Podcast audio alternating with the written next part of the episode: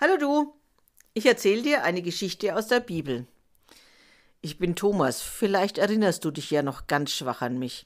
Ich bin ein Freund Jesu und ganz oft an seiner Seite. Ich liebe es, wenn er den Menschen Geschichten erzählt und ihnen so das Leben an der Seite Gottes erklärt. Da erfahre ich immer auch sehr viel über mich selbst. Heute war wieder so ein Tag mit so einer Geschichte. Manchmal denke ich, Jesus erzählt die Geschichten ausschließlich für mich. Wenn ich ganz ehrlich bin, fordert mich das Leben an der Seite von Jesus oft ganz schön heraus. Es ist immer alles so unsicher. Wo gehen wir heute denn hin? Wo werden wir heute Abend schlafen? Werden wir überhaupt eine Übernachtungsmöglichkeit finden? Was gibt es heute wohl zu essen? Gibt es einen Brunnen mit gutem Wasser auf unserem Weg? Sind die Leute, denen wir begegnen, freundlich? Jeden Morgen diese vielen Fragen. Und es ist nicht so, dass ich jeden Abend sagen könnte, ist doch alles gut gegangen. Nein, es gibt auch Abende, wo mein Magen knurrt, weil es nicht genug zu essen gab. Es gibt auch Nächte, an denen wir draußen schlafen, weil es keine Herberge für uns gab.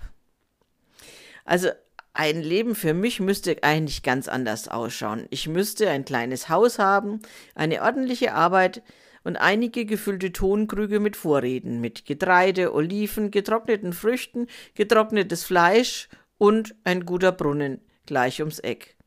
So müsste ich eigentlich leben. Doch ich ziehe mit Jesus von Ort zu Ort, lasse mich jeden Tag auf das Wagnis ein, ja, und heute erzählt er eine Geschichte, die zu mir passt.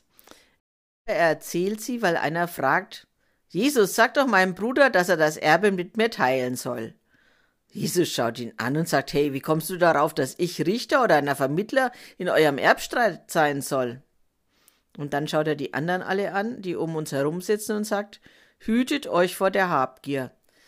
Denn auch wenn einer alles hat, ist sein Leben deshalb nicht unbedingt sicher.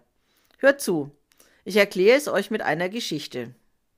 Wir machten es uns noch ein Stückchen bequemer an unserem Platz und waren gespannt, was Jesus uns erzählt. Und dann begann Jesus. Die Felder eines reichen Kornbauers brachten eine besonders gute Ernte ein.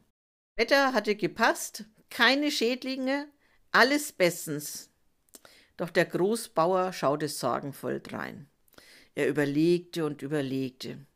Wohin sollte er mit seiner großen Ernte? Er hatte einfach nicht genug Platz, um alles gut zu lagern. Und dann hatte er eine Idee. Ich reiße meine alten Scheunen ab und baue größere, sagte er zu sich selbst. So kann ich alles trocken und sicher verwahren. Gesagt, getan. Die Knechte staunten am nächsten Morgen nicht schlecht, als sie den Auftrag bekamen, reißt die Scheunen ab. Ich will größere Scheunen bauen, um meine Ernte gut zu lagern. Die Knechte machten sich ans Werk. Eifrig rissen sie die alten Scheunen ab, um neue bauen zu können. In der Zeit saß der Großbauer am Rande und schaute zu. Zufrieden nickte er mit dem Kopf und sagte zu sich Nun, ich habe viele, viele, viele Vorräte. Das wird für viele Jahre reichen. Komm, gönne dir Ruhe, du reicher Kornbauer. Genieße das Leben, iss, trink und genieße. So sprach der Kornbauer zu sich selbst. Doch dann mischte sich Gott in dieses Gespräch ein und sprach den Großbauern an. Du Narr, sagte er zu ihm, noch in dieser heutigen Nacht werde ich dein Leben von dir zurückfordern. Und wem gehört dann das, was du gesammelt hast? Um mich herum wurde es unruhig. Was hat Jesus da erzählt? Er will das Leben des Großbauern zurückfordern? Und was geschieht dann mit seinem vielen Korn? Jesus hob seine Hand. Einen Moment noch, Freunde, sagte er. Einen Satz habe ich noch geht es dem, der für sich selbst Schätze anhäuft, aber bei Gott nichts besitzt. Es war ganz still bei uns Zuhörern. Mein Kopf dachte und dachte und dachte. Am Anfang gefiel mir die Geschichte wunderbar. Da ist einer, der hat Glück. Seine Ernte ist großartig und ein guter Verwalter seiner Ernte ist er auch. Er will neue Scheunen bauen, noch größere, um alles sicher einzulagern. Ja, und erleichtert ist er auch. Er will sich Ruhe gönnen und das Leben genießen. Jetzt hat er ja ausgesagt. Also der Großbauer war mir irgendwie sympathisch. Der macht doch alles richtig. Und dann das Ende der Geschichte. Ich weiß nicht. Kann ich das verstehen? Ein bisschen verwundert war ich, dass der Großbauer so ganz alleine war. Hatte er keine Frau und keine Familie? Hatte er keine Freunde, die mit ihm über die tolle Ernte freuten? Gab es niemanden, dem er etwas von seinem großen Vorrat abgeben wollte, dem er eine Freude machen wollte? Gab es auch keinen, der ihm anbot, komm, in meiner Scheune ist noch Platz, da kannst du etwas einlagern? Hat er bei all seiner Arbeit für eine gute Ernte und bei all seiner Sorge, seine Sachen richtig zu verwalten und ordentlich zu lagern, womöglich vergessen, dass es noch mehr gab, als ausgesorgt zu haben? Ist es das, was Gott ihm sagt? Ist es das, was Jesus mit der Geschichte erzählt, mir erzählt?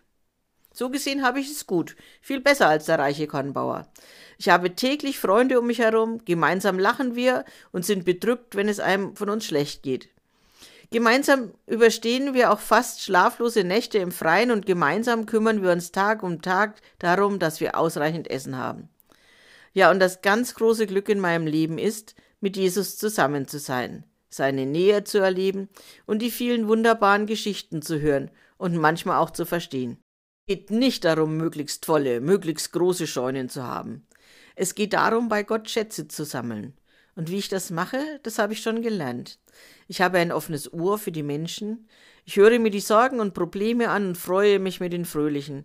Ich teile mein Brot und das Wasser. Ich übe mich in Zuversicht und Gottvertrauen. Täglich übe ich mich darin, wenn ich mit Jesus und seinen Freundinnen und Freunden durch das Land ziehe. Und nächste Woche geht es um das Verschwenden. Darf man das? Da sind Jesus und seine Freunde und Freundinnen zunächst gar nicht einig.